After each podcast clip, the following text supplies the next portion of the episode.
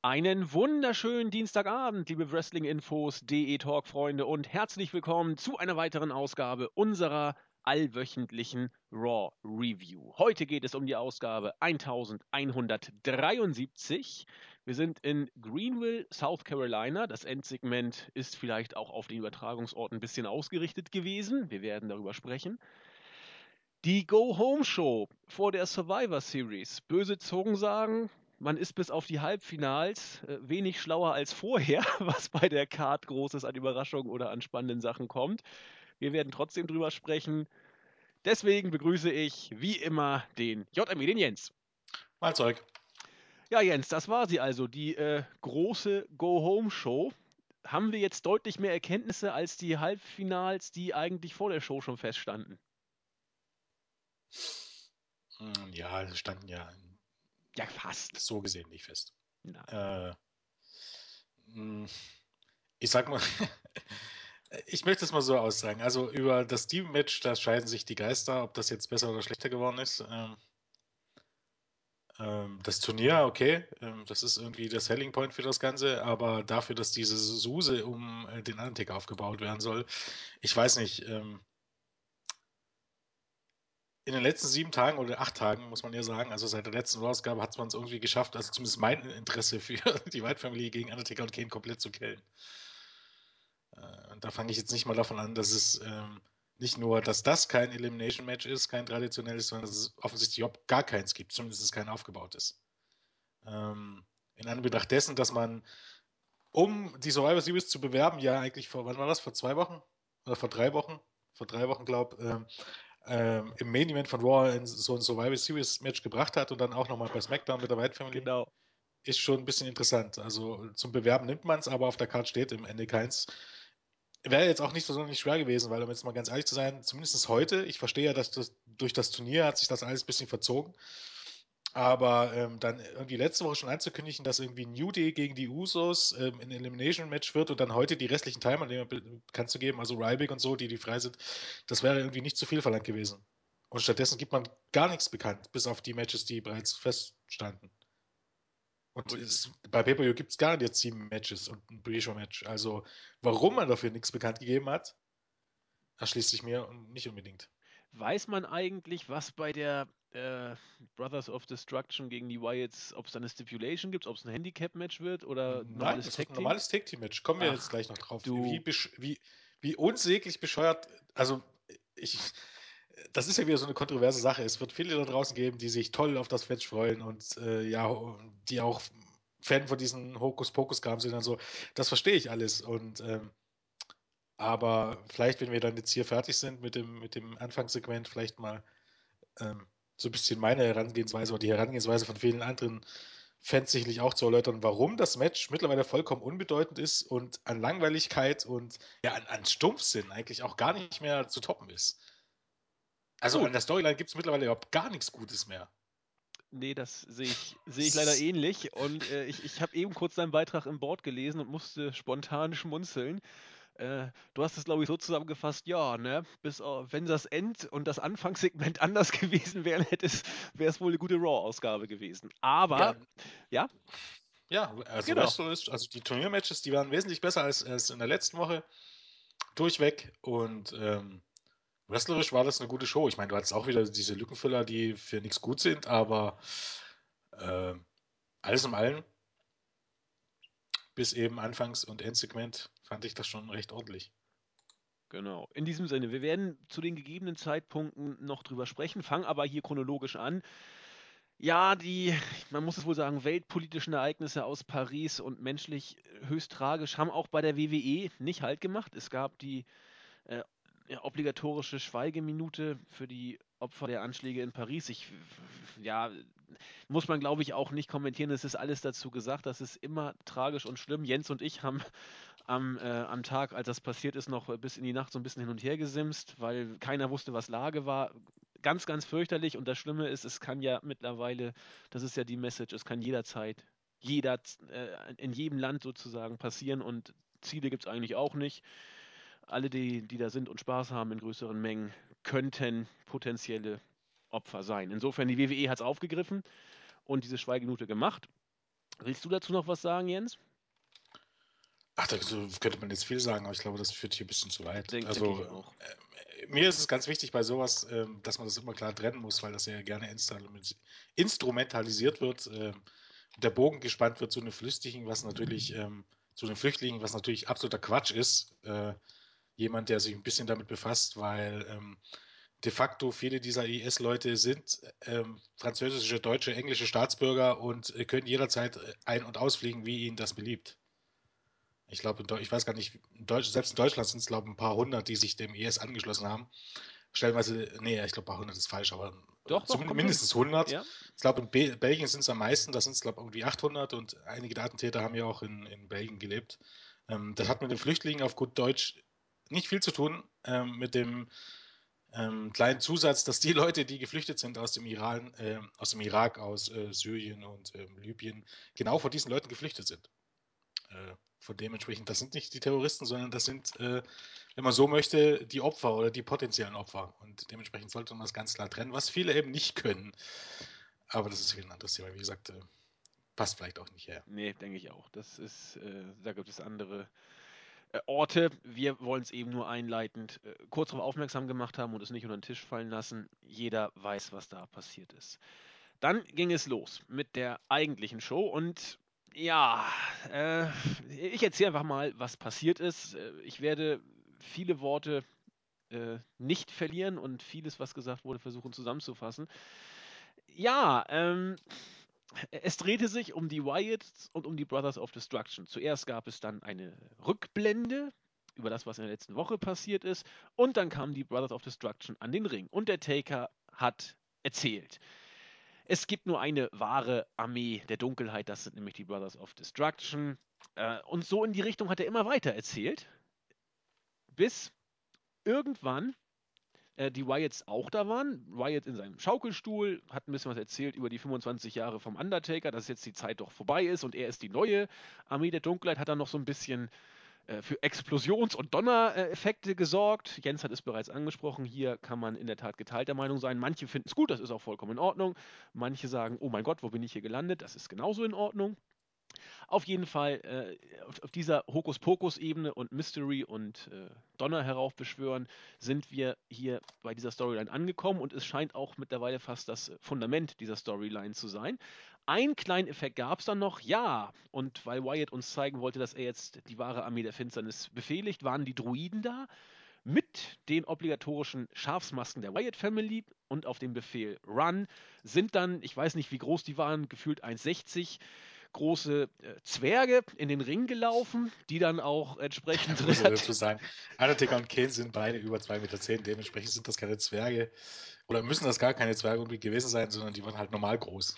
ja, aber sie wirkten entsprechend wie äh, Zwerge. Äh, ja, äh, natürlich. Ich will jetzt auch gar nicht äh, disrespektierlich hier sprechen, aber äh, das wirkte eben vom Größenunterschied her doch, äh, man, man, konnte es erahnen, dass da keine gleichen Verhältnisse hergestellt waren.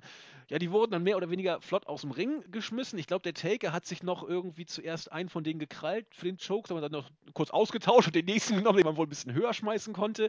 Und so war es dann auch.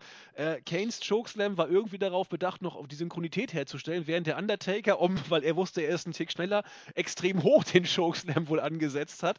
Sah ganz putzig aus und naja, das war's. Auf jeden Fall wollten dann die Wyatts äh, auch auf dem Ring laufen, aber Bray sagte, nein, nein, Sonntag ist der Tag, an dem sich das Schicksal entscheiden wird. Ja, das war sozusagen der Aufbau des 25-jährigen Jubiläums des Undertakers bei der Survivor Series. Und Jens hat es äh, im Vorfeld schon gesagt und mir da auch ein Stück weit die Worte aus dem Mund genommen. Da, diplomatisch gesagt, äh, vielleicht hat es jetzt nicht jeden gekickt, dieses Segment. Jens. Ja, äh, wie gesagt, über diesen äh, Hokuspokus-Kram und so. Ich meine, die Promos vom Undertaker, die sind immer ein bisschen. Auf gut Deutsch, niemand anders als der Undertaker kommt damit durch. ja. das ist immer äh, mit Hölle und bla bla bla. Das ist natürlich immer, das ist speziell und passt eigentlich nicht mehr in die heutige Zeit, aber es ist halt der Undertaker. Ähm, ist doch immer das Gleiche, ne? Also das muss man ja auch. Ja, natürlich, sagen. im Grunde sieht immer das Gleiche aus. Das macht Bray Wyatt ja auch. Genau. Ist das ja schon wieder legitim mit dem Nachfolger. Mm, mir fiel es ein bisschen wie Schuppen vor den Augen, ähm, wie cool Bray Wyatt war, als er zu NXT hochkam und wie besonders er war und wie sich das durch diese ellenlangen Promos, die eigentlich nie irgendeinen Punkt haben, verwässert hat, was echt schade ist, ähm, weil eigentlich ist das wirklich ein tolles Gimmick. Ja. Ähm, ja, da kann man ja geteilter Meinung sein. Aber Fakt ist, dieses Match bei Survivor Series wird ein Take-Team-Match. Es gibt keine Stipulation, es ist kein Handy-Match, es ist kein Elimination-Match, wie viele gehofft haben. Es ist ein Take-Team-Match. Nun halten wir fest, letzte Woche bei Raw haben der Undertaker und Kane die gesamte White Family gekillt. Genau. Habe ich da was verpasst? Nee. Alle vier Leute haben sie abgefertigt. Wie es so schön heißt, das war eigentlich der Payback der Babyfaces. Eigentlich äh, wäre das eigentlich quasi ein gutes Ende der Fehde gewesen, wenn man so möchte. Und Bray Wyatt kommt dann bei SmackDown auf die Idee, das hat es ja dann erst richtig schlimm gemacht, das wussten wir ja letzte Woche bei Raw noch nicht. Ähm, bei SmackDown kommt Bray Wyatt auf die Idee, dass wir, oder dass er ein Take-Team-Match möchte. Also auf gut zu viert hat man es nicht geschafft und Bray Wyatt kommt von alleine auf die Idee, dass man es jetzt zu zweit probiert. In einem stinknormalen Match ist ja noch nicht mal so, dass man sagen könnte, äh, die, White wird jetzt versuchen, Undertaker und Kane zu zerstören, ein für alle Mal, weil im Take-Team-Match wird das relativ schwierig, möchte ich mal behaupten. Ähm, zu allem Überschlu äh, Überfluss gibt es dann noch ein Take-Team-Match der White Family gegen die Usos bei SmackDown. Was die Usos quasi gewinnen und äh, ja, was, was, was ähm, die White äh, bewahrt nur vor einer klaren Niederlage, dass, äh, dass die anderen beiden eingreifen und dass es eine DQ gibt. Die White Family haben also zu viert gegen den Undertaker und Kane den kürzeren gezogen, können zu zweit nicht gegen die Usos gewinnen, sondern verlieren. Und jetzt soll ich mich also auf ein Take-Team-Match bei der Survivor Series freuen. Undertaker und Kane gegen zweiter White Family. Genau. Das ist schon speziell, möchte ich mal sagen. Also äh, Respekt. Ähm, auch da ist wieder so ein bisschen der Punkt, dass, dass man sich fragen muss, was die Leute, die dort sitzen und die das schreiben, denn wirklich von diesem Business verstehen. Das ja. ist, kann nicht viel sein. Oder, oder natürlich, ich meine, oder man glaubt wirklich, es ist nicht von Bedeutung. Das ist natürlich durchaus möglich, dass man sagt, ähm, wir haben eh unser Hardcore-Publikum und äh, die gucken sich das an oder die werden das bestellen und alle anderen erreichen wir sowieso nicht. Also können wir es auch gleich so machen. Warum groß drüber nachdenken? Ähm, dass man groß drüber nachgedacht hat, glaube ich einfach nicht, weil das macht keinen Sinn und das sollte auch, auch, auch irgendwie jeder sehen. Ähm, dass äh, ein, ein Take-Damage jetzt keine Steigerung ist zu dem, was, was es was bereits äh, gab. Also das, das könnte man ja nur noch retten, indem, indem Bray Wyatt äh, und seine Leute gewinnen am Sonntag. Klar und deutlich gewinnen. Was schon sehr speziell wäre, um ehrlich zu sein. Ja, sehe ich auch nicht. Sehe ich auch nicht. Aber ich pflichte dir bei. Also, auch wenn man das Ganze jetzt vom Long-Term-Booking sich mal anguckt, wie es gestartet ist, bei äh, Hell in a Cell, äh, die ganze Fachwelt oder die ganzen Fans haben gerätselt, ja, was passiert denn jetzt? Wo ist der Taker denn jetzt hin? Und dann, dann wurde Kane auch noch ein paar Tage, ich glaube bei Raw danach, äh, wurde auch dann weggeschleppt. Und es wurde gerätselt, ja, wer könnte denn in dem Team sein? Ich meine, das ist ein Stable aus vier Leuten, die Wyatts. Wir haben die Survivor Series. Äh, da, da liegt es doch auf der Hand, ein 4-on-4-Elimination-Match zu machen. Und man hätte so, so viele Optionen gehabt, wie man es wenigstens halbwegs spannend erzählen könnte. Und dann vor, vor einer Woche brach auch hier das Storytelling radikal ab. Und man hat jetzt ein stinknormales Tag-Team-Match auf die Karte geklatscht. Also. Zumal, zumal es ja auch, auch relativ simpel und einfach gewesen wäre. Also man hätte es ja nur, nur, ich weiß nicht, andeuten müssen, ähm, dass der Undertaker letzt, und, und Kane letzte Woche zurückkehren und trotzdem den kürzeren ziehen gegen die vier. Genau. Und sich deshalb die Hilfe von zwei Leuten suchen. Und Gottes Willen, dann soll man doch über den Schatten springen und dann soll man doch Finn Balor bringen. Aus dem einfach kühlen Grund, den kannst du mit seinem Dämonen-Gimmick äh, debütieren lassen. Ich meine, das ist, ist auch, wäre auch ein bisschen lahm irgendwie, weil es so auf der Hand liegt. Aber es wäre so einfach. Natürlich brauchst du dann immer noch einen vierten Mann, aber du hast so eine Story und vor allen Dingen hast du dort so ein anständiges aufgebautes Elimination-Match, was es ja, um was es ja bei der Survivor Series eigentlich auch gehen sollte, zumindest in einem einzigen Match. Das wäre alles so ein Selbstläufer gewesen und stattdessen ein Take-Team-Match. Hallo. Ja, naja, aber es ist halt der Undertaker. Hauptsache der Undertaker tritt auf, so nach dem was, Motto. Was soll es denn werden? Soll es Main Event werden oder wird das, das, Finale? Nee, wollte ich gerade sagen, dass du kannst Wenn du einen neuen Champion kürst, zwangsläufig kannst du doch das nicht in, in, im Main Event nee, bringen. Das geht. Also das, das ja. Normalerweise hätte man ja denken sollen, es wäre der Main Event gewesen, aber so wie es sich jetzt entwickelt hat, also ich weiß nicht, ob sich das geändert hat wegen der Verletzung von Seth Rollins, dass man was anderes geplant hat, aber meine Fresse. Also da hat man ja wirklich, ich glaube, keine zwei Minuten drüber nachgedacht, so wie das läuft. Ja, das, naja. der Eindruck ist in der Tat so. Wir wollen noch nicht zu viel vorgreifen, aber wir müssen ja irgendwie diese Woche noch versuchen, eine Preview hinzukriegen, wo ich auch schon gespannt bin, wie das wohl wird. Deswegen halten wir uns heute etwas weiter zurück, was äh, Survivor Series Prognosen angeht, wobei es wird sich nicht in Gänze vermeiden lassen. Denn die Survivor Series steht ja unter anderem auch im Zeichen des World Heavyweight Championship Tournaments. Da hatten wir heute das erste Viertelfinale im ersten Match des Abends. Kevin Owens trat gegen Neville an und äh, das Match war gut. Das war, finde ich, ein richtig gutes Match. Die Crowd war auch von der ersten Sekunde an drin. Die beiden, äh, man hat gemerkt, dass die sich schon von, von NXT her äh, ein bisschen kennen. Das, äh, zu Anfang fand ich, saß jetzt zwar nicht, nicht jeder Spot, aber mit zunehmender Matchdauer wurde es immer, immer besser, besser abgestimmt, intensiver. Äh, Nearfalls wurden gekauft und es war einfach, finde ich, ein richtig klasse Match. Mit elf Minuten, also ich hatte wenig zu verbessern. Nö, war sogar ein bisschen zu kurz, um ehrlich zu sein. Also ich denke einfach, ähm, gerade so die Turniermatches, die sollten ja was Besonderes sein und dementsprechend, ich weiß nicht, ob es jetzt hier unbedingt ähm, wieder dieses Sechs-Mann-Take-Team-Match gebraucht hätte, das hätte es auch bei SmackDown bringen können, beispielsweise. Oder das Take-Team-Match der Dudley Boys waren im Grunde zwei absolut nutzlose Matches. Und ich denke, wenn er das Match hier 15, 20 Minuten laufen lässt, dann wird es mindestens genauso gut wie das andere Match, was dann später gleich noch kommt, ohne jetzt vorzugreifen. Ähm, wäre auch ganz schön gewesen, aber Trotz allem war das Match eigentlich besser, fand ich, als so ziemlich jedes Turniermatch bisher. Ja. Weil letzte Woche war eigentlich wirklich bloß Sheamus gegen Cesaro gut. Ansonsten war das nicht viel. Äh, ich hatte mir auch die Matches bei SmackDown angeguckt, also nachgeholt.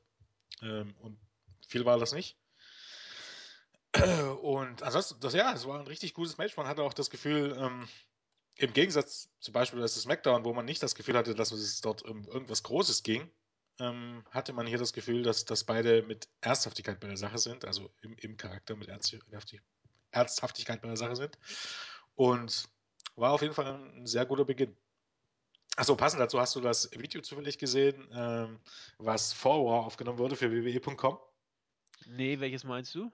Na, da hat dieser, dieser, einer dieser Moderationsroboter, ich habe keine Ahnung, wie der Typ hieß, wollte Kevin Owens interviewen. Und ähm, stand halt draußen vor der Halle und Kevin Owens lag auf dem, ich weiß nicht, was das war, auf so ein, so ein, so ein Tragegestell, wo eigentlich die nach der Show dann die, ähm, die Lichter, also die, die, die, die Beleuchtung aus der Halle raufgelegt ja. wird, um zur nächsten Stadt, also lag dort oben rum und meinte so, äh, ja, ich habe mich jetzt extra aus der Halle hier auf das Ding gelegt, um meine Ruhe für euch zu haben und jetzt kommst du trotzdem noch. Also ich versuche mal das Video dann zu finden und poste es mal, das war wieder absolut göttlich. Also der gute Kevin Owens ist Entertainment Gold. Egal, ob das einige nun sehen oder nicht, auch auf Twitter, wenn man ihm folgt. Er hatte jetzt, kennt jemand noch hier, Gott, ich weiß nicht, die äh, Schauspielerin, die auch ihre besten Zeiten hinter sich hat. Also, Welche? Mal schnell. Ja, ja, Moment. Ähm, Melissa Joan Hart heißt die. Oh ja. Ähm, und zwar, die hat damals, Gott, ich, ich weiß nicht, wie die Serie, also irgendeine so eine Teenie-Serie hat sie auf jeden Fall mitgespielt. Und zwar ähm, auf jeden Fall, mit der hatte er quasi so einen Twitter-Streit, weil sie ist wohl Wrestling-Fan und die war auch schon bei WWE. Achso, Sabrina total verhext hieß die tolle Serie. Oh, die, wow. Ja. Die Frau, ähm, die Frau, nur die Frau. Ja. Wie dem auch sei, die ist wohl Wrestling-Fan und hat geschrieben, ja, dass Kevin Owens mal ein bisschen mehr zeigen muss und so. Und da gab es halt so eine kleine Diskussion und dann hat er sie einfach geblockt. Das hat man bei Raw auch erwähnt, die Kommentatoren. Also, ähm, der Mann ist absolutes Entertainment Gold. Muss man, muss man mal so sagen. Das, das ist, also, äh, wobei man dazu auch sogar sagen muss, äh, auch booking-technisch macht man mit ihr ja, äh, mit ihm ja zurzeit nicht, nicht viel falsch, aber da kommen wir später noch drauf. Äh, das Match ist ja gerade gelaufen. Alter! Die, die ist ja schon 39. Melissa ja, Joan Alter, Hart. Die, die Serie ist, glaube ich, 20 Jahre alt.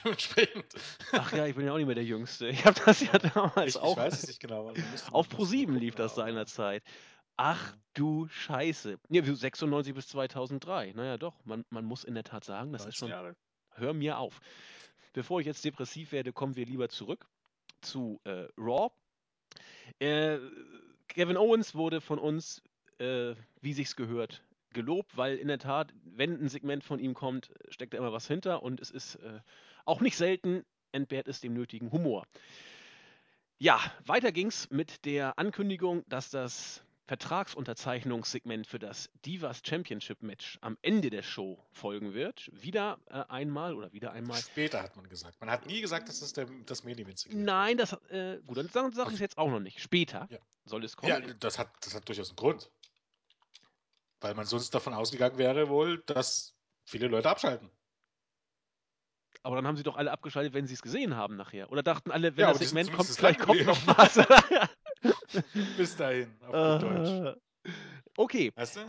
Taktisch es, zählt ja, es zählt ja, dass es ja nach Viertelstunden äh, berechnet wird. Es zählt ja dann quasi, ich will nicht sagen jede Minute, aber alle fünf Minuten zählen. das heißt, man schindet so weit raus, wie es geht. Äh, das ist kein Zufall, dass man das nicht erwähnt hat. Man hat nie gesagt äh, im Main Event oder ähm, am Ende der Show, man hat gesagt später.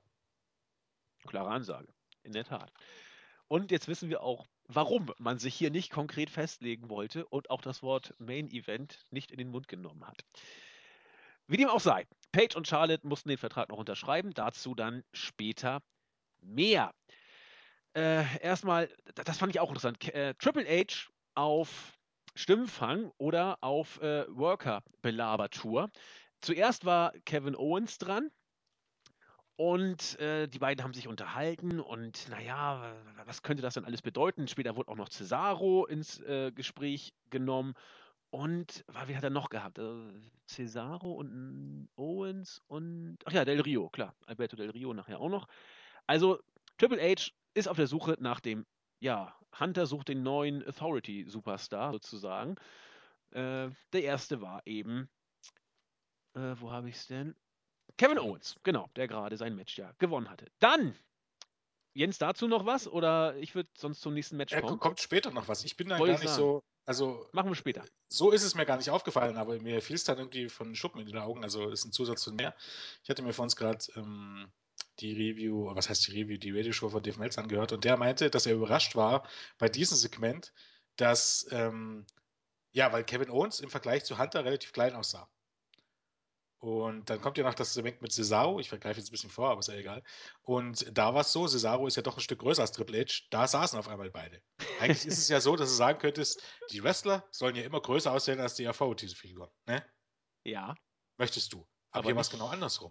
Nicht, nicht hier. Genau. Kevin Owens, der kleiner ist, ist so viel kleiner ja auch nicht, aber 5 cm oder so, aber er sah wesentlich kleiner aus als Hunter, äh, musste stehen. Und Cesaro, der größer ist als Hunter, musste sitzen.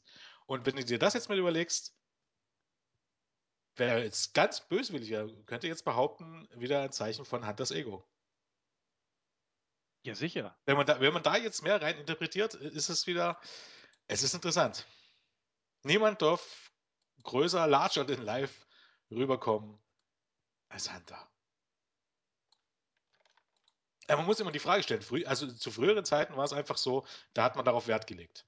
soll heißen, da war es zum Beispiel so, dass ähm, gibt es so ein ganz berühmtes Interview mit, mit ähm, ach Gott, wie heißt der, mit Gene Okerlund mit Andre the Giant. Und obwohl der Größenunterschied schon so groß war, hat man Andre the Giant noch auf den Protest gestellt, damit er noch wesentlich größer äh, wirkt. Also man hat damit auch, darauf schon immer Wert gelegt, auch bei, bei anderen Interviews, dass man jetzt zum Beispiel, ähm, dass man Wrestler auf den Protest gestellt hat, damit sie im Vergleich zu den Interviewern größer wirken. Und offensichtlich auch darauf gibt man heute nichts mehr. Hm. Ja gut, ja. aber nachher dann ja offensichtlich äh, doch schon ein bisschen, zumindest, äh, oh, pardon, man gibt darauf nichts mehr, wenn Hunter derjenige ist, der mit den Workern gezeigt wird. So, so kann man Ja, ja man, man, man kann es ja jetzt reden, entweder man hat es mit Absicht so gemacht, dass Hunter ähm, größer aussieht als alle anderen, oder man hat äh, sich darüber überhaupt gar keine Gedanken drüber gemacht und hat es einfach so gebuckt. Aber wie man es dreht und wendet, so wirklich glücklich ähm, sehen die Leute, die die Show produziert haben, nicht aus. Nee, vor allen Dingen, wenn man sich über solche Gedank Sachen Gedanken macht, dann sind das ja eher kleine äh, Details, die bestimmte Leute ins rechte Licht rücken sollen. Während man beim Booking dann, äh, du hast es schon bei Taker und Kane gesagt, dann doch einige arge, arge Patzer sich leistet und bei den Details dann drauf acht Wobei, du sagst es hier, selbst bei den Details ist man sich da mittlerweile gar nicht mehr sicher. Bei solchen Details, die, sag ich mal, das Ego von Hunter und Konsorten stärken sollen. Ich möchte jetzt gern zum zweiten Match, denn Tyler Breeze hat gewonnen. Ich weiß nicht, ob sein erster Sieg überhaupt war. Äh, zumindest bei Raw bin ich mir sicher, dass es der erste Sieg war von ihm. Gegen, ich, na? Ja. Ich meine Also, bei Raw, ja. Ja, nee, erzähl weiter, erzähl weiter. Erzähl weiter. Äh, er musste gegen R-Truth antreten und wenn er das nicht gewonnen hätte, hätte er auch gleich wieder äh, sich eingraben lassen können. Immerhin, er durfte gewinnen. Er durfte clean gewinnen, hat zwar nicht dominiert, aber äh, stank auch nicht ab. Der Beauty Shot kam dann, äh, ich will nicht sagen out of nowhere. Zwischendrin musste er sich von Summer Rae, äh, was war das, Lippenstift neu auftragen lassen oder irgend so ein Scheiß. So kann man natürlich auch sein äh, Gimmick äh, zu Grabe tragen. Naja, immerhin, er hat gewonnen, aber das sieht mir alles jetzt schon nach. Das wird nichts mehr. Das sieht ja schon nach, nach Mid- bis Undercard aus. Ja, was heißt Undercard? Zumindest, ja, man muss mal abwarten. Das war halt im mehr oder weniger, ja, wenn man so möchte, ein modernes Squash-Match, ein bisschen längeres dementsprechend. Es war Tyler Breeze erster Sieg im Main-Roster, was auch äh, die Aussage von JBL gleich nochmal lustiger macht. Der nach dem Match sagte, ein erneuter beeindruckender Win von Tyler Breeze und ich habe da schon überlegt, ein erneuter, also wenn ich mich nicht irre, hatte bis jetzt genau einmal bei Raw ein, äh, ein Match gehabt und das hat er verloren. Aber wie gesagt, die Kommentatoren sind eh Ah. Kann- er hat, er hat gewonnen und ähm, seine Fehde mit Dolph Ziggler weiß ich nicht, ob daraus was wird, genauso wie die Fehde der Rio gegen Swecker, man weiß es nicht genau. Ob sich dann nochmal irgendwas entwickelt.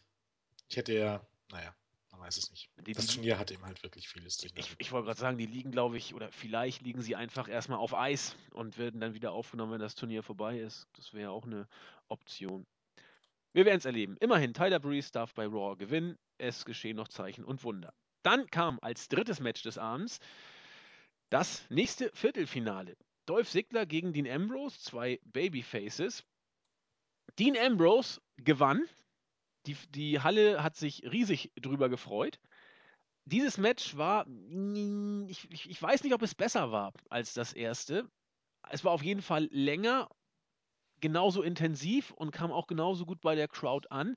Ich fand es auch richtig gut, aber nur weil es länger war, muss es nicht zwingend besser gewesen sein als der Opener. Tu mich ein bisschen schwer, welches von den beiden Matches äh, hier wirklich besser war. Gut waren sie für mich aber alle beide. Ja, man muss es ja nicht immer nach besser oder schlechter bewerten. Ähm, Genau. ich fand den Opener, naja, will ich gar nicht so sagen. Ich fand den, den Opener ein bisschen, ein bisschen zügiger, weil er, weil er ein bisschen, bisschen kürzer war, ein bisschen kompakter. Wie gesagt, an an der anderen Seite hätte ich mir beim Opener ein bisschen, bisschen mehr Zeit gewünscht. Hier hat es irgendwie die richtige Zeit. Ähm, ich, ich fand das Match schon gut. Also Ja.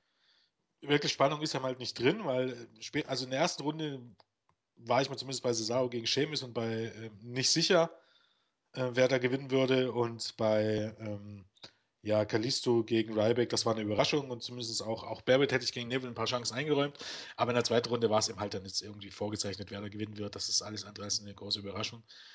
Aber darüber abgesehen, auch das war, ein- war ein richtig gutes Match und ähm, ja, so wie so ein Turnier eigentlich sein sollte. Man wünscht sich ihm halt, das hätte man ein bisschen besser aufgebaut. Also ich bin eben der Meinung, die erste Runde hätte es nicht gebraucht, wenn man jetzt mal ganz ehrlich ist. Wäre auch vielleicht für das Standing des Titels nicht unbedingt schlechter gewesen, wenn man das Mhm. sich vielleicht bei einigen hätte sparen können. Aber egal, es ist so. Fakt ist, auch das zweite Viertelfinalmatch des Abends war richtig gut. Und das kann man ja erstmal auf der Habenseite verbuchen. Auch nicht schlecht fand ich äh, das, was Dean Ambrose nach dem Match Ach so, gesagt kleiner hat. Hinweis noch. Also ich, ich gucke ja auch immer ein bisschen so auf die Publikumsredaktion, gerade weil man es dann in der deutschen Version auch nicht sieht. Während Kevin Owens, der durchaus einen Pop bekommen hat, Jubel bekommen hat, äh, ich weiß nicht, ob das bloß mir so ging, aber Dolph Ziggler, da war totenstill in der Halle. Entweder habe ich es nicht gehört, hat man es runtergeschraubt, war die Musik zu laut, ich weiß nicht, aber ich hatte das Gefühl, da hat überhaupt gar keiner gejubelt. Da war ich echt ein bisschen überrascht. Ja, habe ich ähnlich wahrgenommen, was auch vor dem Hintergrund überrascht, dass Sigler eigentlich seine Pops kriegt, normalerweise. bei der Ja, zumindest ein bisschen. Also Ja. jetzt nicht keine John Cena Pops, aber dass irgendwie so total Totenstille war. Deshalb gehe ich auch ein bisschen davon aus, dass es vielleicht irgendwie bloß an der Akustik lag oder. Aber Ja. da war ich überrascht. Irgendwie. Ja. Okay, was ich noch sagen wollte oder worauf ich noch eingehen wollte, die äh, Promo von Dean Ambrose im Anschluss hat mir eigentlich auch gut gefallen. Äh, ja. von, von wegen, so, pass mal auf, hier bin ich und ich werde den ganzen Laden jetzt hier umkrempeln. Äh, Anzugträger fliegen raus, Krawatte ist scheiße und zum Armbrot gibt's Frühstück und Michael Cole wird durch ein Aquarium ersetzt. Das, lasst ihn doch einfach mal schnacken. Ich, ich weiß das ist meistens so, das ist auch bei Kevin Owens so. Ähm, gibt ihm ein Mikrofon und, und gibt in ein, zwei Minuten, es muss nicht lange sein und die liefern dir was ab. Ja. Am, am schlimmsten sind immer wirklich die langen Promos, auch hier wieder die Eröffnungspromos. Umso länger die Leute labern, umso schlimmer ist das. Ich meine, ich verstehe, dass man Zeit füllen muss, aber man tut sich echt keinen Gefallen. Und äh, die kurzen Dinger sind tatsächlich die besten, auch hier wieder. Ähm, natürlich muss man ja sagen, ich bin ja auch derjenige, der davon ausgeht, dass Ambrose turn wird. Aber es wird halt nicht passen, wenn er jetzt sagt, es gibt dann keine Krawatten mehr, weil äh, als Authority Guy. Äh, aber wird vielleicht gerade passen. Er hat was angekündigt und dann ist er Heal und tritt vielleicht selber im Anzug auf. Wer weiß, keine Ahnung. Ähm, würde natürlich passen zu seinem Turn. Äh, mal abwarten. Ja, aber ich meine, sogar selbst so ein Schrott wie Ambrose im Anzug hätte was. Also, das, du kannst mit dem eigentlich wenig falsch machen, wenn du irgendwas mit ihm machst, sozusagen. Macht was mit ihm und das wird passen. Bin gespannt. Also ich, ich, ich glaube auch, dass Ambrose turnt. Ich hoffe immer noch auf Reigns, aber ist mir eigentlich in diesem Fall ziemlich wurscht, weil beide als Heal. Äh, also Ambrose ist für mich nach wie vor ein Top-Heal und Reigns wird der, der Heal-Status auch nicht äh, schlecht zu Gesicht stehen. Heal ist meistens einfacher als Face. Bin mal gespannt, wobei ich bei Reigns auch gewisse Bedenken habe, ob das als Heal so funktioniert. Nun gut, äh, nach dem Einspieler von Charlottes Debüt im Main Roster kam dann New Day auf den Plan. Eine der wenigen Auftritte, ich bin ja bekennender New Day-Fan, ja, wo es nicht so richtig gezündet hat bei mir, muss ich, muss ich so sagen. Äh, es, es, fing schon zu Beginn interessant an. Ja, die ganze Welt redet nur über eine Sache. Ich so, nein, die werden doch jetzt wohl nicht den Terroranschlag äh, in eine New Day-Promo bringen. Da dachte, also, das war ganz, ganz merkwürdig. Ja, über das 25-jährige Jubiläum des Undertakers dachte ich, mm, mm, auch nicht wirklich viel besser. Ja, und haben sich dann so ein bisschen da äh, äh, ihre Sprüche da gebracht und, und Big über seinen Hintern geschnackt und was man so erzählte, dass man sie nicht zu irgendwelchen, äh, zur Tonight Show wurden sie nicht eingeladen, so wie der Undertaker, cooler Tombstone gegen ein Hühnchen. Ähm, das war, das war hier von, von Crestfallen, den sie so toll fand. Mensch, wie heißt er denn? Na, der. Ja. Meine Güte. Der, der, der, der. Oh, nee, ich komme nicht drauf. Äh, äh, du ja auch nicht. Nee, ich weiß gar nicht, wem du jetzt überhaupt meinst. Äh, meinst du jetzt einen Wrestler? Meinst Na, du jetzt ja, New Day? Meinst nee, du jetzt war, Nee, nee, er war äh, dunkle Haare, so, so ein Jung, so ein Bubi, Milchbubi. Ähm, ja, wo Worker, denn? Worker, WWE, Worker nicht. Äh, Brad Maddox. Ja, super, perfekt. Läuft doch, genau. Der soll wohl im, im Kostüm gesteckt haben. Zumindest New so, Day. Hat er auch, ja. Ja, genau, das, das, das wollte ich. Ich dachte, du weißt das, du könntest mir sofort bei. Äh, ich wusste jetzt helfen. nicht, wen du meinst. Aber, nee, ja. Brad, Brad Maddox war im, im Hühnchenkostüm, wurde mir gesagt. Ähm, wie gesagt, New Day war nicht eingeladen. Sie waren auch nicht beim äh, ESPN Sports Center eingeladen, diese blöden Usos. Die waren ja da. Und solche Geschichten haben noch Usau. ein bisschen... Äh, also wurde man auf Deutsch sagen. Wie bitte? Usau. Ja, das, kam, das kam ja später noch. Ja. Äh, WrestleMania wurde noch Bezug drauf genommen. Oh, ich brauche jetzt eine, eine, Operation. Also, äh, wer drauf steht, Ryback haben auch noch sein Fett weggekriegt und war in Ordnung. Gegen Ende wurde es besser, aber die, die Crowd war irgendwie diesmal so überhaupt nicht drin. Oder es waren wieder die Regler. Ich, ich weiß es nicht, aber es kam wirklich still rüber. Auch die New Day Sucks äh, Gesänge. Es wirkte alles relativ weit weg. Wie dem auch sei. Das war eine typische New Day-Promo, wie man sie kennt. Man steht drauf oder man steht nicht drauf. Ich fand sie heute, naja, eher solide, sagen wir mal. Äh, trotzdem fand ich sie leicht besser als das nächste Match, denn New Day traten an gegen Ryback und die Usos und sie haben mal wieder gewonnen, diesmal nach DQ weil Ryback, warum auch immer, dusselig den Ringrichter weggeschubst hat, dafür völlig zu Recht disqualifiziert wurde, weil so schlimm war es ja eigentlich nicht. Also bitte? ich habe das so aufgefasst, dass irgendwie ein Hot Take war und der Referee hat es nicht gesehen und dann war Ryback sauer. Ja. Und wir wissen ja, Rybacks Gimmick ist dump as fuck. Hoffentlich nur sein Gimmick. Äh, hat CM Punk vielleicht eine andere Meinung dazu? Man weiß es nicht. ähm, das war. Es, ich weiß es nicht. Ich weiß auch nicht, was man jetzt. Es läuft ja auf kein Titelmatch hinaus oder irgendwas. Man hat nichts angekündigt. Es läuft nicht auf ein Elimination-Match hinaus. Ich weiß nicht, was das soll. Vor allem die Faces verlieren via DQ und, und attackieren danach die Heels und lassen sich feiern. Ihr habt. ja, genau. Melzer hat das gut erklärt. Überhaupt hat er die Show ziemlich gut. Ich, Melzer war sehr lustig heute, muss man sagen. Was ja nicht zu ihm passt. Er ist ja ein bisschen eher so der Bürokrat, wenn man so sagen möchte. So, wie du ähm, ungefähr, oder? Also, hallo.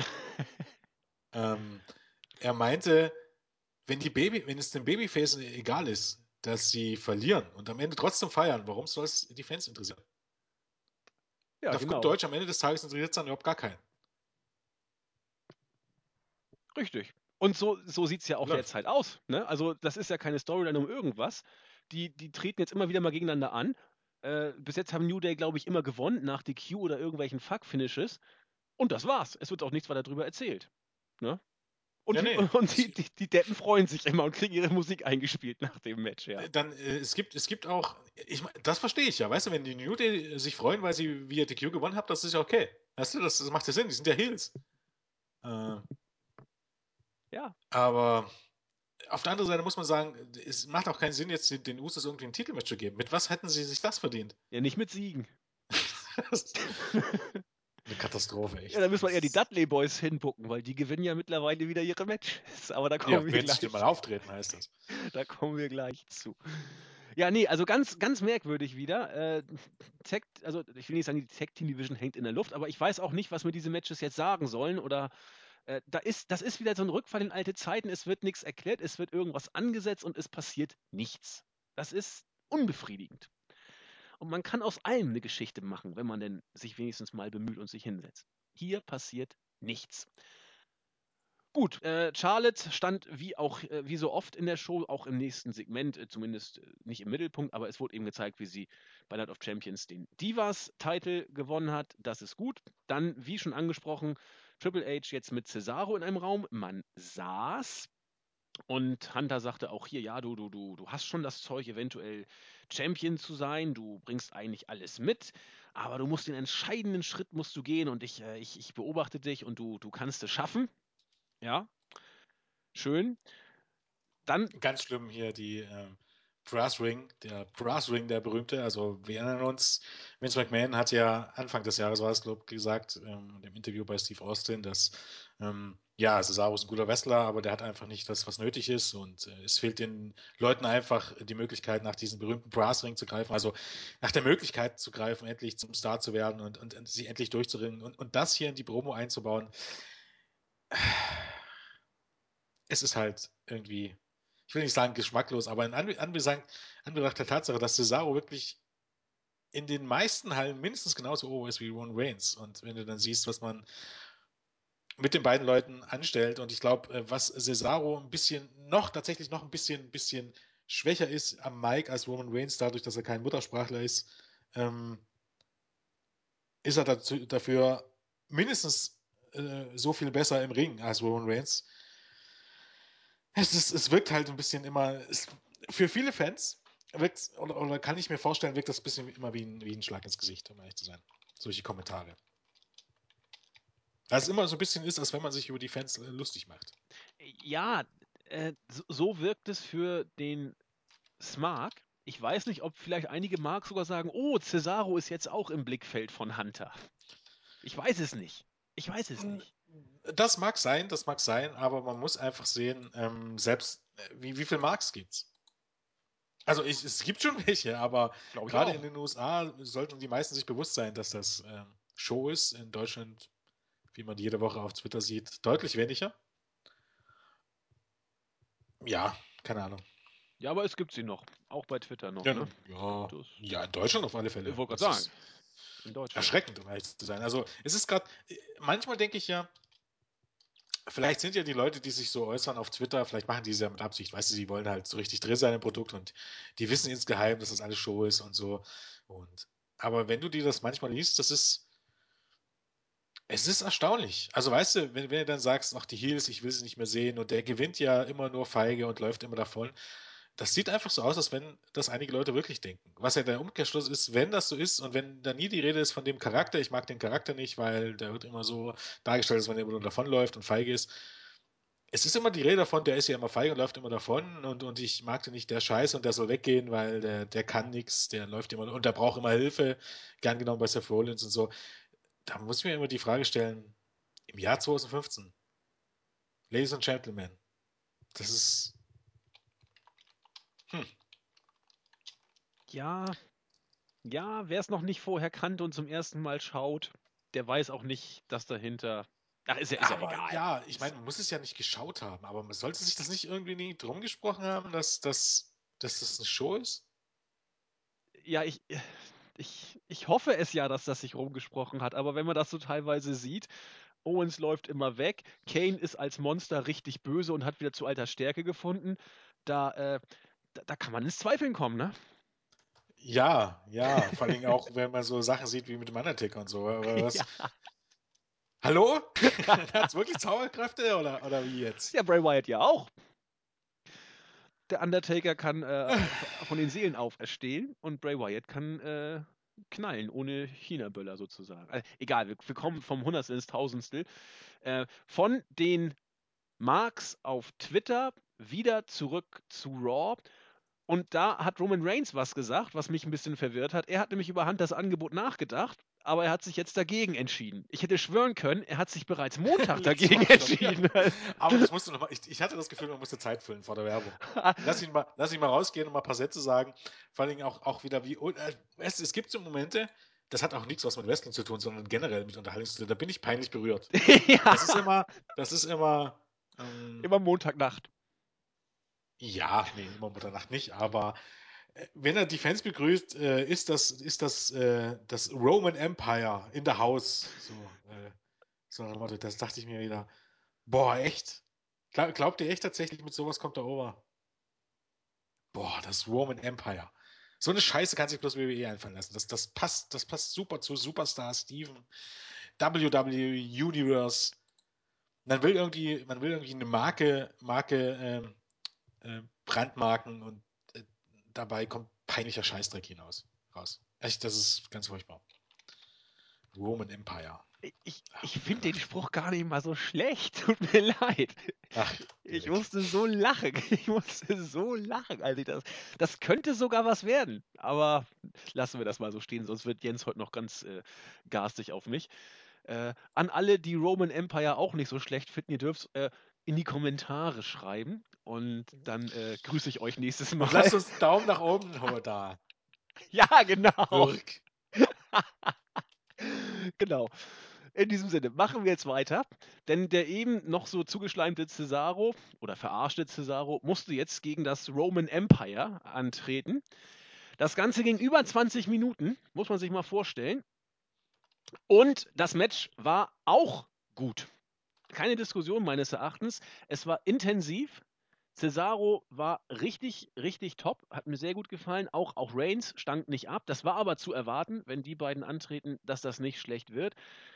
Ein bisschen Superman-Punch-lastig. Zwei Stück hat es gebraucht, dann, dann der Spear. Was ist? Ja, nee, schön gesagt. Das wirft man ihnen ja vor, aber es ist halt. So, so wirkte es eben auf mich.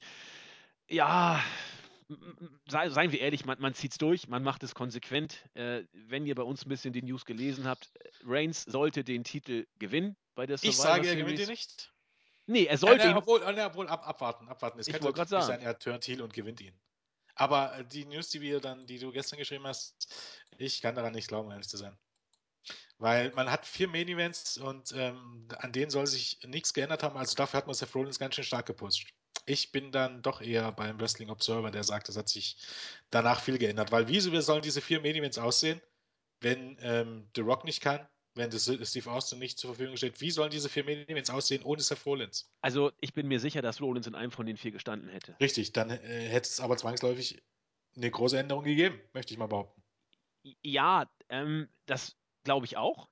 Die ich glaube nur, dass man zumindest nach außen hin der Fachwelt den Eindruck vermitteln möchte, klar, es wird eine Änderung bei einem dieser vier Main-Events äh, geben, aber da sind wir noch recht gelassen, weil Rollins wäre ja eh nicht Champion gewesen. So, das, das sollte ja nach, nach außen kommuniziert werden, diese, diese Message sozusagen. Na, mal sehen. Wir, wir werden es erleben, das, das denke ich auch. Nee, ich war auch eher bei der News, die ein paar Tage vorher rausging, dass äh, als äh, Rollins noch nicht verletzt war, dass da angeblich angedacht gewesen war, Reigns den Titel bei der Survivor Series zu geben. Das halte ich auch für äh, absolut möglich, dass das äh, ursprünglich so geplant war. Ob es jetzt noch so ist, wird man sehen. Aber äh, in der News, und da nämlich wieder Bezug auf das, was du gesagt hast, die News, die ich gestern geschrieben habe, heißt es, man will den Weg angeblich so weitergehen. Aber da hat Jens auch schon gesagt, das kann man auch mit äh, anderen Fachmeinungen auch anders sehen. Äh, für mich ist noch nicht in Stein gemeißelt, dass Reigns zwingend bei der Survivor Series den Titel gewinnen muss. Er kann ihn gewinnen, aber er wird auf jeden Fall Richtung Mania äh, einen großen Push kriegen. Da, da bin ich mit Ja, das schon, aber ich sag mal so, äh, Roman Reigns kann diesen Titel nicht als Babyface gewinnen. Gegen wem soll er diesen Titel verteidigen? Bei Mania? Ja, schwer. Lesnar Bis Mania. Ja, ja gut, in Rumble hast du, Fastlane hast du, TLC ja. hast du noch im Dezember. Ja. ja. Okay, TLC gegen Dean Ambrose als Rückmatch. Genau. Äh, und dann? Ja, dann muss er beim Rumble verteidigen. Keine Ahnung, Kane, weil er wieder so stark Bray ist. Bray Wyatt, aber diese Fehde hattest du im Sommer 80.000 Mal. Nee, Bray Kannst Wyatt du also nicht bringen? Geht gar nicht. Geht ja, gar gegen nicht. wem soll Roman Reigns als Babyface den Titel verteidigen? Alberto Del Rio, yay! Alberto ja. Del Rio und Sheamus sind die, und Kevin Owens sind die ersten drei, die ihnen einfallen. Das ist jetzt nicht unbedingt Status heute Main Event Material. Zumal du da die beiden Midcard Champions mit dabei hast. Nee, das stimmt. Hast du recht.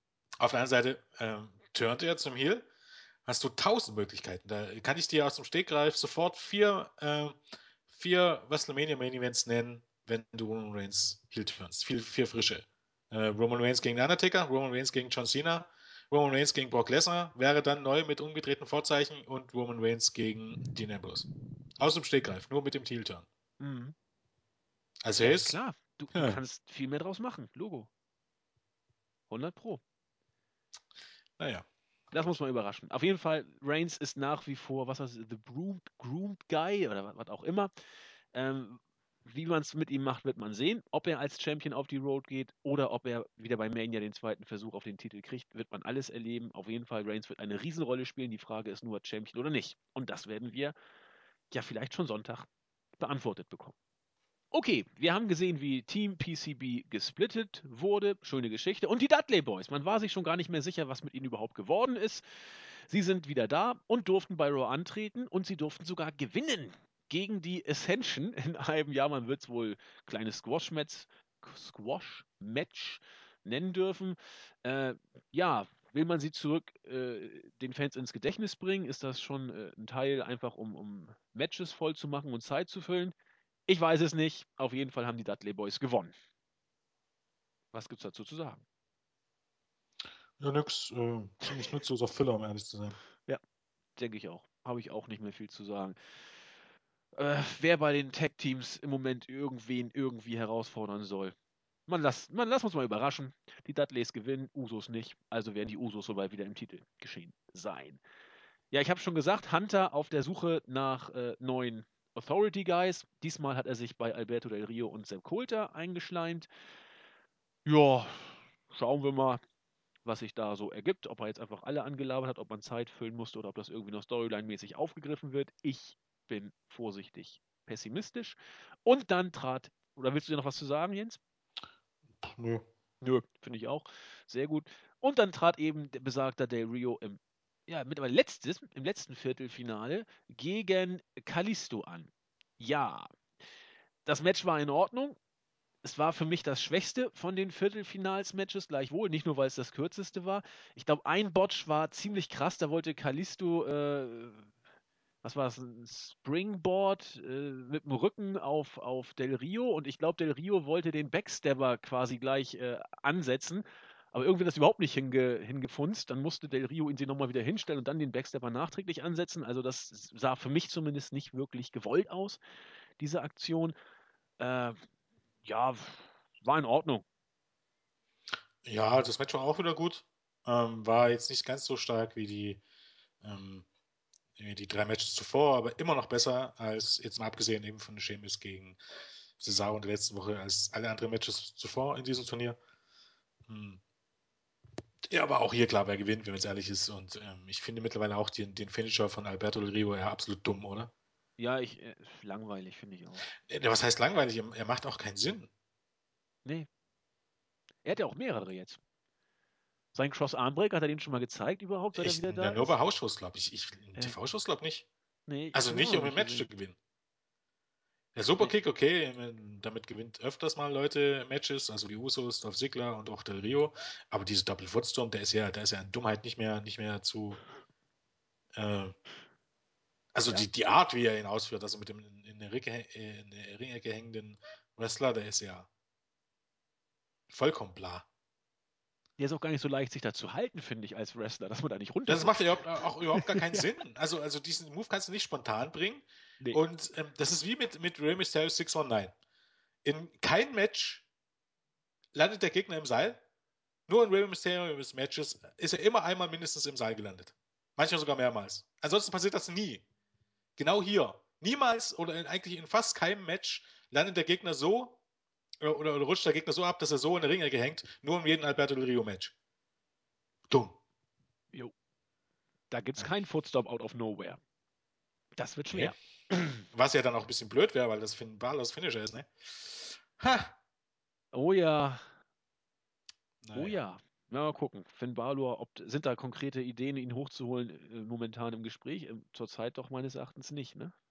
Nö, sollte nicht, aber, nicht. wenn WWE noch bei Verstand ist. Aber überhaupt Del Rio, jetzt mal ganz ehrlich, hast du das Gefühl, wenn du Del Rio hier siehst, dass der ein Jahr lang, über ein Jahr lang, 14 Monate lang nicht da war? Nein, aber das hatte das ich ehrlich gesagt immer. schon nach der ersten Raw-Ausgabe. Ich fand Del Rio damals langweilig. Er ist, er ist in Ordnung, er ist ein solider Worker, aber er spult sein Programm ab. Das macht er auch nicht schlecht. Aber wenn du Del Rio-Matches gesehen hast, dann weißt du, wie ja, Del Rio-Matches sind. Die, die, die Promos das ist nichts. Der kommt, ich weiß nicht genau, also inwiefern man ge äh, geglaubt hat, dass man jetzt Alberto Del Rio zurückholen muss, weil man ihn braucht. In welchem Uni Universum braucht man den?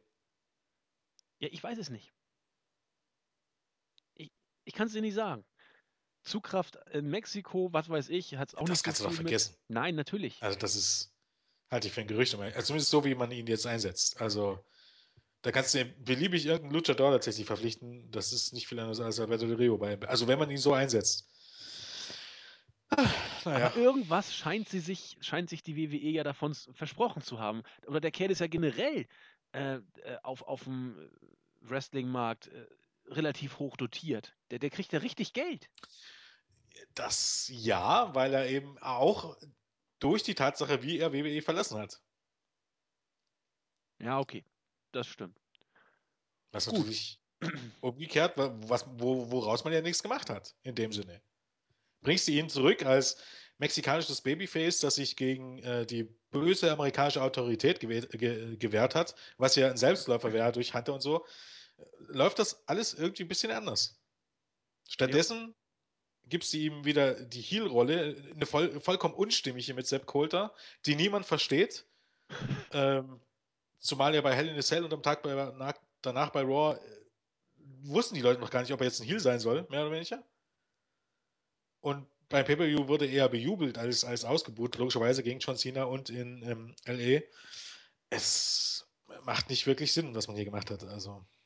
Ich, ich halte es auch nicht für völlig unmöglich, dass man bei der WWE einfach sagt, ja, wir konnten es uns erlauben, ihn zurückzuholen. Er ist damals im Zorn gegangen. Wir konnten ihn wieder kaufen, ja. weil wir es konnten. Das halte ich sagt nicht für man, völlig. Das wird dir Vince McMahon nachgesagt. Ich weiß nicht, ja. ob du dich darauf beziehst, dass Vince McMahon gerne mal auch Sachen tut, die keinen Sinn machen, nur um zu beweisen, dass er der Größte ist. Also ja. es ist tatsächlich so, äh, wenn du um Unfrieden gehst mit WWE, also das zeigt tatsächlich auch der, der, das zeigt die Geschichte, die Historie, wenn du in Unfrieden gehst mit WWE, äh, wird Vince McMahon alles daran setzen, dass er dich zurückholt. Wenn du im Frieden gehst mit WWE oder wenn sie dich feuern und du nur Gutes über WWE ähm, sagst, ist es meistens so, dass Vince wenig Interesse daran hat. Zeigt der Ultimate Warrior und, und wie sie alle heißen. Umso mehr du Aufstand Bret machst, Hart. umso mehr dich, Bret Hart, genau, äh, umso mehr Interesse hat äh, Vince McMahon, daran, dich zurückzuholen. Und einfach, weil er sich selbst auch beweisen will, äh, wir sind WWE und wir bekommen jeden wieder zurück, wenn wir das nur wollen. Genau, wenn wir es nur wollen. Und sie kommen dann auch. Das, das ist auch vielleicht hier die Message bei Del Rio. Halte ich für absolut nicht äh, unmöglich. ich glaube, Rey Mysterio hat sich jetzt auch ein bisschen kritisch drüber geäußert. Es ist auch tatsächlich so. Ich meine, Del Rio, ach Gott, dann hätte er halt, äh, wenn TNA ihm 300.000 Dollar pro Jahr geboten hat, oh Gott, nimm das Ding an. Die, die, die haben, glaub, äh, ich glaube, alle zwei Monate haben die mal Tapings. Ja. Das ist so leicht verdientes Geld. Nimm das an, tritt weiter für Triple A an und, und Independent, wo du willst, hätte er bei, bei, bei, bei TNA ja gedurft. Und, und tatsächlich, ähm, du warst dein Gesicht, aber der Rio ist halt, ist halt auch ein besonderer Charakter, sagen wir mal so. Ja. Ob er sich das so vorgestellt hat, wie es im Moment läuft, weiß ich nicht. Ich meine, er Wenn's, gewinnt, aber. Wenn es ihn interessiert, Hauptsache das Geld stimmt. Man weiß es nicht, wie der ja, tickt. Nee, das ist bei ihm mehr, glaub mir. Also gerade eben auch so, so Züstigkeiten mit Sin Cara und so. Eben geht es viel darum, äh, Lucha Underground. Der hat, wie gesagt, angeblich hat er 500.000 Dollar alleine für Lucha Underground pro Jahr bekommen. Er war aber unzufrieden, äh, weil man ihn nicht als Nummer 1 Babyface gebuckt hat und die Shows um ihn aufgebaut hat. Ja, das, das weiß ich. Ja. Dann ist es nicht nur das Geld, sondern der hat ein Ego, was sich wahrscheinlich nicht hinter Hunter verstecken muss. Ja, das glaube ich auch. Zumindest was sein Diven-Ego angeht. Ja.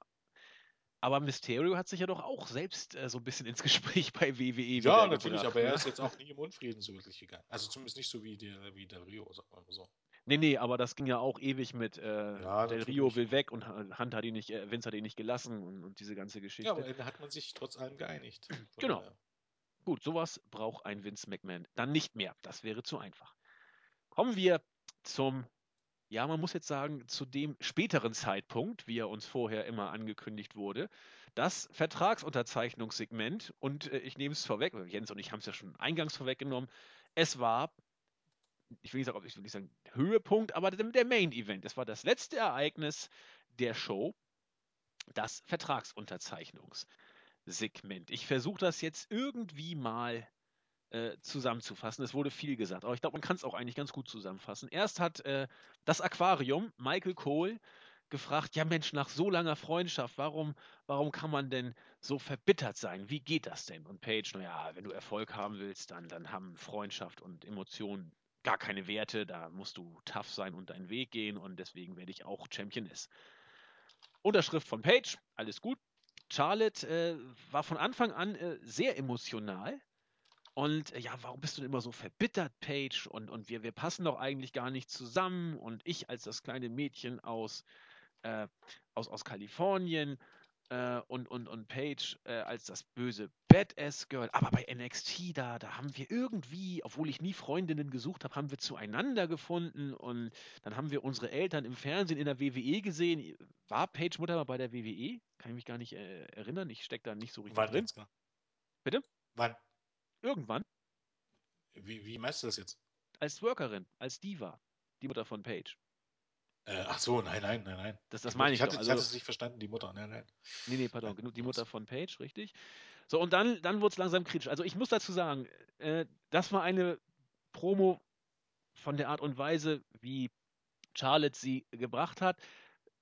Ich kann jeden verstehen, der sagt, dass das hat ihn angesprochen oder das hat, das hat sie berührt oder also sie war auf jeden Fall emotionaler als vorher und ich glaube auch, dass sie in der Situation, die ich jetzt anspreche, nämlich als sie auf den Tod ihres Bruders zu sprechen kam, dass sie das schon mitgenommen hat. Das war nicht gespielt, glaube ich nicht. Also vielleicht doch, aber ich glaube es einfach nicht. Also deswegen war Charlotte in diesem Fall, kam sie auch echt rüber. Die Frage ist, kam sie echt rüber, weil es wirklich echt war oder weil sie es echt rüberbringen wollte? Ich glaube, wie gesagt, es war ein Stück weit auch echt. Und das ist der große Kritikpunkt, den ich mit dieser Promo habe wenn man, wenn man solche Sachen, da ist, ich habe nochmal bei Wikipedia heute geguckt, der ist ja gestorben wohl einer Heroinüberdosis, was ich gesehen habe. Der war abhängig, ja. Ja. Und solche Sachen in die Shows zu schreiben, ja, ja, ich weiß nicht. Ich weiß nicht, es, es war nicht meins. Äh, das hat eben bei Charlotte erstmal die, die emotionale äh, Regung ausgelöst. Page hat noch einen draufgesetzt und als dann darum ging, ja, ich werde für meinen Bruder kämpfen, hat er gesagt, ja, kämpfen, das äh, hat wohl mit ihm so nicht so richtig geklappt und dann gab es den, den, äh, ja, die Prügelei. Drei, viermal mussten die Ringrichter versuchen zu schlichten, drei, viermal ging es wieder von vorne los. Paige war so, wie man sie kennt, Charlotte war emotional, das war auch alles gut, aber ich habe mit dieser Sache einfach immer ein gewisses Problem, Jens. Ich auch. Ähm, das Ganze kann man jetzt aus mehreren Blickrichtungen sehen. Also das Segment an sich war jetzt nicht so schlimm. Also ich, ich fand es auch nicht so gut wie viele andere. Ich fand, äh, äh, es war ein ordentliches Segment und ähm, man kann jetzt zugute halten, dass man das Segment jetzt aufgebaut hat über die Show mit diesen Videos, ähm, um dem Bedeutung zu geben und eben dann es als Main Event zu bringen, weil ne, man hat eben jetzt mal allen Leuten Lügen gestraft und hat jetzt mal die Divas Revolution in den Main Event gestellt. Das kann man alles positiv werden. Das Problem ist, es kam alles wie aus dem Nichts. Generell, alles, was, was hier passierte, kam wie aus dem Nichts. Ähm, die Videos, die man während der Show gezeigt hat, hätte man mal so viel äh, Zeit darauf angewendet, ähm, Charlotte und Co. so vorzustellen mit solchen Videos. Weißt du? Man ja. bringt das immer dann vorm Pay-Per-View, bringt man dann so eine Videoserie. In, in, einer Show bringt man dann fünf Videos, zwei, drei Minuten lang immer je Video ähm, und äh, fasst die Fälle zusammen. Bringt doch so mal was, um die Charaktere vorzustellen. Ähm, stattdessen verwendet man bei dieser Show mehr Zeit in diese Storyline und in diese Fehde als generell zuvor.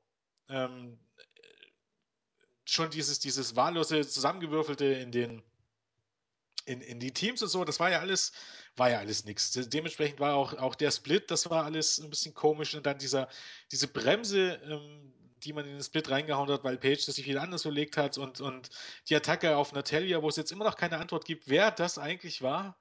Ne? Das ist alles, es ist also, äh, was Storytelling angeht, ähm, eine Katastrophe. Ja. Nur jetzt im, im äh, Main-Roster gesehen ist auch die, die Charakterentwicklung. Also bei Page ist sie noch relativ gut, aber bei Charlotte ist das gar nichts. Wir wissen nichts über Charlotte. Und hier kommt dann auch der größte Kritikpunkt ins Spiel. Wir wissen nichts über Charlotte.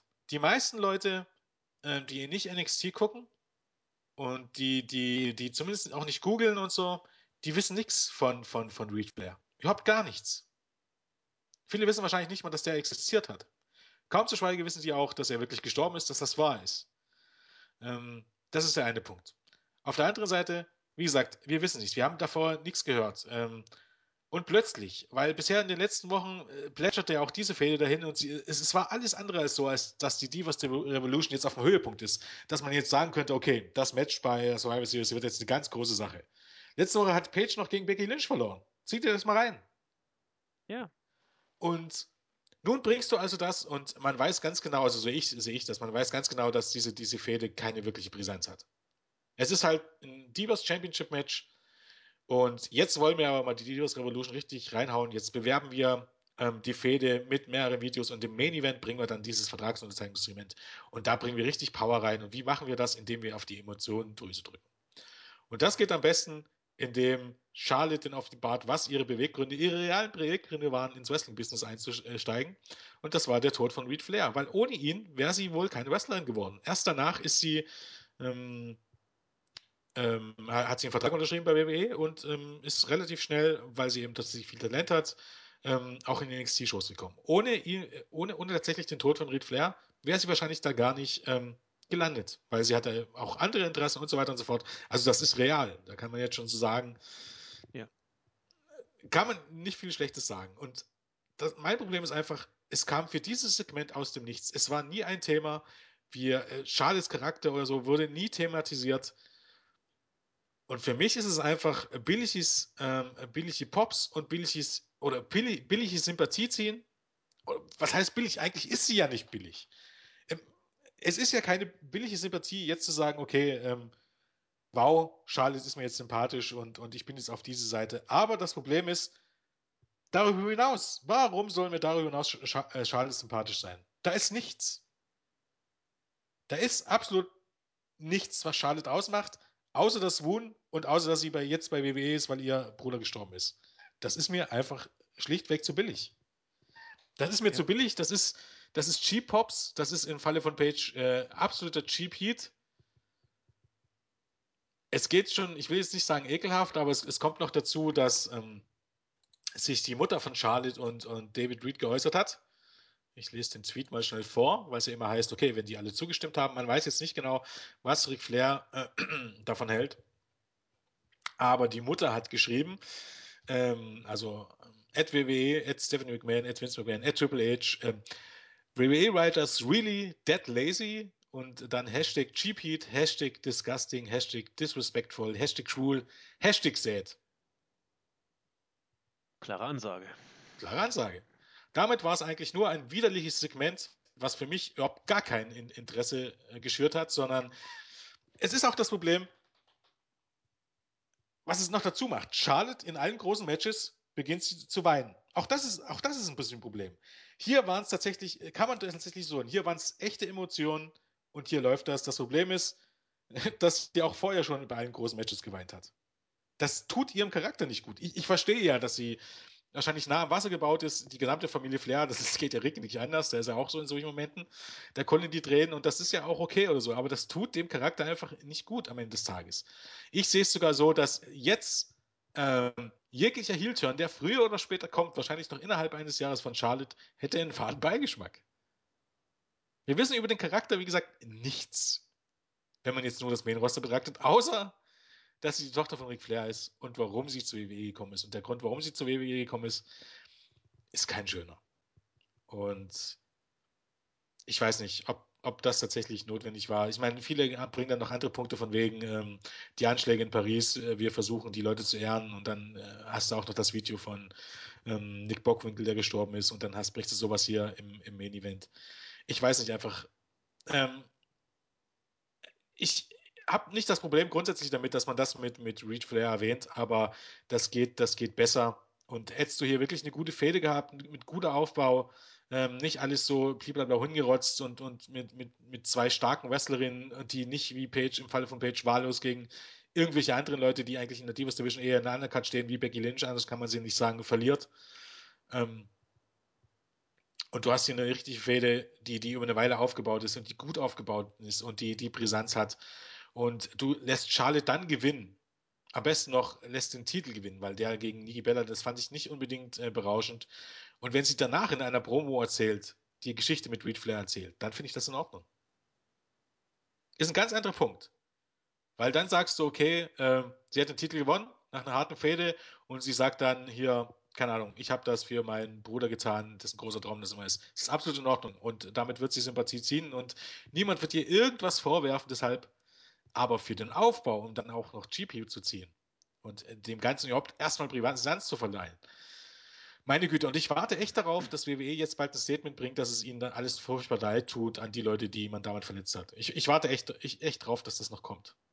Nach dem Tweet von, von, ähm, von der Mutter. Ja, wäre möglich. Ich, ich 50-50, ich halte beides für, für möglich. Aber das werden wir auf uns zukommen lassen. Ich sehe es, wie gesagt, ich habe es vorher gesagt, bevor wir drüber geschnackt haben. Ich fand dieses Segment entsprechend auch zumindest so, dass es einen faden Beigeschmack bei mir hinterlassen hat. Jens hat es auf den Punkt gebracht. Und ja, damit glaube ich, können wir es so stehen lassen. Das war Raw. Danach war schon Schluss. Und jetzt sind wir alle gehypt auf die Survivor Series. Also ich sag's mal so, ja, doch ganz kurz, wir machen ja noch die Preview entsprechend hoffentlich in der Woche. Äh, letzte Woche, letztes Jahr hatten wir ein. Ich, ich bleib dabei. Ich fand das Match, ich fand es vom Aufbau her gut. Ich fand die zusammengewürfelte Kombi nicht schlecht. Big Show, der da rumtüdelt, Sigler, der sein, äh, ja, seine Sternstunde in Anführungszeichen hatte, Cena, der früher ausgeschieden ist. Das war ein interessantes Match. Heute haben wir wieder nur das Einzige, was bei der Survivor Series interessant war, war das Elimination Match, das die Show eigentlich hypen wollte bei Raw mal sehen, was jetzt passiert. Ich bin, ich sag's ganz ehrlich, ich bin total enthyped. Das Einzige, was mich interessiert, ist, wer, wer den, den, Titel holt. Okay. Aber ansonsten bin ja, ich ey, ganz, mal, ganz ehrlich, das ist ja eigentlich auch der Selling Point. Die drei Turniermatches äh, sind das Wichtigste. Undertaker, da, da ist nicht viel. Und ansonsten hast du nur noch das Team-Match. Also mehr ist ja nicht. Ja. Das ist. Ja, scheiße. Äh. 20, Nein, 20 Euro, Ladies and Gentlemen. Weil es ist ein Big, Big Four Pay-Per-View. Eigentlich müsste ich direkt mal eine Mail an, an Maxum schreiben. Ja, mach doch. Bei, bei allem Respekt, weil ähm, es heißt immer Big Four, aber in den USA, realistisch gesehen, habe ich den Namen Big Four schon lange nicht mehr gelesen. Nee, da ist immer die Rede, öfters die Rede von Big Three, beziehungsweise je nachdem, ob SummerSlam oder ob, oder ob Royal Rumble oder SummerSlam ansteht, ist dann immer die Rede vom zweitwichtigsten Pay-Per-View des Jahres. Das wechselt dann immer. Also im genau. Januar ist der Royal Rumble der zweitwichtigste, im August der SummerSlam. Aber dass die Survivor Series als irgendwas Besonderes promotet wird, ist mir neu. Wer dann auf die Idee kommt, ob jemand bei Maxdom oder jemand bei WWE, dass dieser Pay-Per-View 5 Euro mehr wert ist, äh, interessante Entscheidung. Also ich überlege es mir tatsächlich, ob ich mir den kaufe, weil um ehrlich zu sein, nicht, dass, dass die 5 Euro, also die, weißt du, äh, bei uns sagt man, die sind mir nicht in den Arsch gebacken, also auf gut Deutsch äh, drauf geschissen. Aber es geht mir ein bisschen ums Prinzip, um ehrlich zu sein. Ich, ich bin da auch, ich bin ein sturer Sack, ich gebe es ja auch zu. Ich bin ein alter sturer Sack und wenn ich etwas für ungerechtfertigt halte, dann stelle ich mich gerne mal quer. Deshalb muss ich das spontan entscheiden. Aber das kann ja auch jeder machen. Aber ich sehe es nicht gerechtfertigt, um ehrlich zu sein. Nee, ich, ich, ich bin auch nicht sicher, ob ich mir das kaufen werde. Aber ich bin auf, Mail, äh, auf Jens Mail gespannt, an Maxdome. Mal gucken, vielleicht. Das war jetzt eher ein Scherz. Ja, bei dir weiß man sowas nie, Jens. Ja, also, nee, das ist, ich weiß, das wird nichts bringen. Da bekommst du halt dann irgendwie so eine Mail, so, so eine. Du bekommst eine Standard-Mail zurück. Genau. Vielen Dank für dein Interesse. Äh, Leider so liegt das nicht im, im, Bereich unseres Einflusses. Bla, bla, genau, bla, bla, bla. genau. Schiebt euch in den Arsch. Also, genau. Das wird passieren. In diesem Sinne, äh, mal gucken, ob wir es gucken. Äh, das war auf ja, jeden gucken Fall. Wir sicherlich, aber es gibt ja, weißt du, es gibt ja Gott sei Dank noch Möglichkeiten. Also, also nicht, ja. nein, ich möchte dazu aussehen, ich werde es zu 1000 Prozent auf Maxton gucken. Das weiß ich hundertprozentig. Die Frage ist, ob ich dafür bezahle. Ich werde es auch auf Maxton gucken. Also nicht, dass ihr denkt, wir gucken jetzt hier böses Stream oder so. Nein, nein, ich werde es nicht auf Maxton gucken. Wir, wir die Frage ist nur, ob ich dafür bezahle. Genau. Man kennt ja vielleicht also jemanden, der jemanden ja. kennt. Hm? Man kennt ja vielleicht jemanden, der jemanden kennt, wo man mitgucken kann. Solche ja. Geschichten. Das ist dann ja auch alles in Ordnung. In diesem Sinne, wir sind durch mit der Go Home Show. Wie gehypt ihr seid, muss, müsst ihr für euch selbst entscheiden. Wir werden uns der ganzen Sache nochmal widmen, wenn alles glatt geht. Und damit kommen wir zu den Grüßen. Der erste Gruß, den ich heute loswerden möchte, geht an unseren Julian, der ich glaube seit drei Stunden an seinem Computer rumtüdelt und ihn versucht wieder flott zu machen. Äh, wir sind bei dir. Toi, toi, toi. Hoffentlich es bis Donnerstag dann wieder hin. Der zweite Gruß, der heute rausgeht. Ich bin immer noch internetmäßig arg gebeutelt, aber es wird langsam besser. Wenn alles glatt geht, ist Donnerstag alles wieder gut. Deswegen äh, meine Internet Survival Package Family. Montag war es Inka. Jetzt grüße ich Ewald. Und was gibt es noch zu grüßen? Genau, der User Rated Straight Edge, nee, Rated Straight Life 92 äh, schreibt ja mittlerweile, ich weiß nicht pro Tag wie viele neue äh, Wrestling-Karten äh, über User aus unserem Board. Guckt mal rein, wenn ihr lieb fragt, kriegt ihr auch so eine komische Sammelkarte über euch. Das letzte war, glaube ich, Star Wars oder Star Trek. Star Trek war das letzte Mal, ich, ich komme nicht mehr hinterher. Der hat mich gebeten, ob ich seinen guten Kumpel grüßen kann, den Tekken-Fan 2012. Sei hiermit auch gemacht. Und zum Abschluss gehe ich mal kurz auf unsere Startseite. Ich glaube, den Aluid habe ich noch nicht gegrüßt. Herzliche Grüße hier an dich. I. ist jetzt auch gegrüßt. Und ich glaube, äh, die, die, anderen haben wir alle schon. Moshpit, Melan, Jer Jericho und Quacki, damit wir das voll haben. Ja, Herzliche Grüße von mir an euch. Vor so, vorhin war mir so, als wenn irgendjemand irgendwo geschrieben hätte, dass, dass wir ihn doch gerne mal in ihren Podcast grüßen sollen. Also heute hat das irgendjemand geschrieben. Ja, warte mal, ich guck mal ich nach. Ich weiß aber nicht wo, auf der Startseite finde ich es nicht. Dann grüße ich nochmal den neuen User Hausi, der sich bei uns angemeldet hat. Ob mit einem I oder mit zwei, das ist immer, schreibt so ein bisschen offen immer. Äh, ich glaube bei uns im Board mit einem, sonst wird er mit zwei geschrieben. Und ja, wir müssen dann wohl Jens nachgucken. Ja, Ach, ich hab's, äh, Paul Beerer hat das geschrieben. Also nicht Barra, sondern mit Doppel-E, Beera auf der Startseite. Ach du Paul Beera. Ja, finde ich nicht so schlecht. Nicht schlecht. Ja. Ähm, nicht schlecht. Gegrüßt seist du. Gott sei Dank noch gefunden. Ich habe jetzt gerade eben Suchfunktion Podcast eingegeben, aber Suchfunktion Review wäre richtig gewesen. Ach, ich wäre alt. Es ist ein Teufelskreis. Gut, wir haben es hinter uns, ihr jetzt auch. Wir wünschen euch eine schöne Woche. Gehabt euch wohl, haltet die Augen offen und äh, am besten auch die Ohren. Und in diesem Sinne, macht es gut, ne? Tschüss. Tschüss. Fuck, wie nehme ich denn jetzt. Warte mal.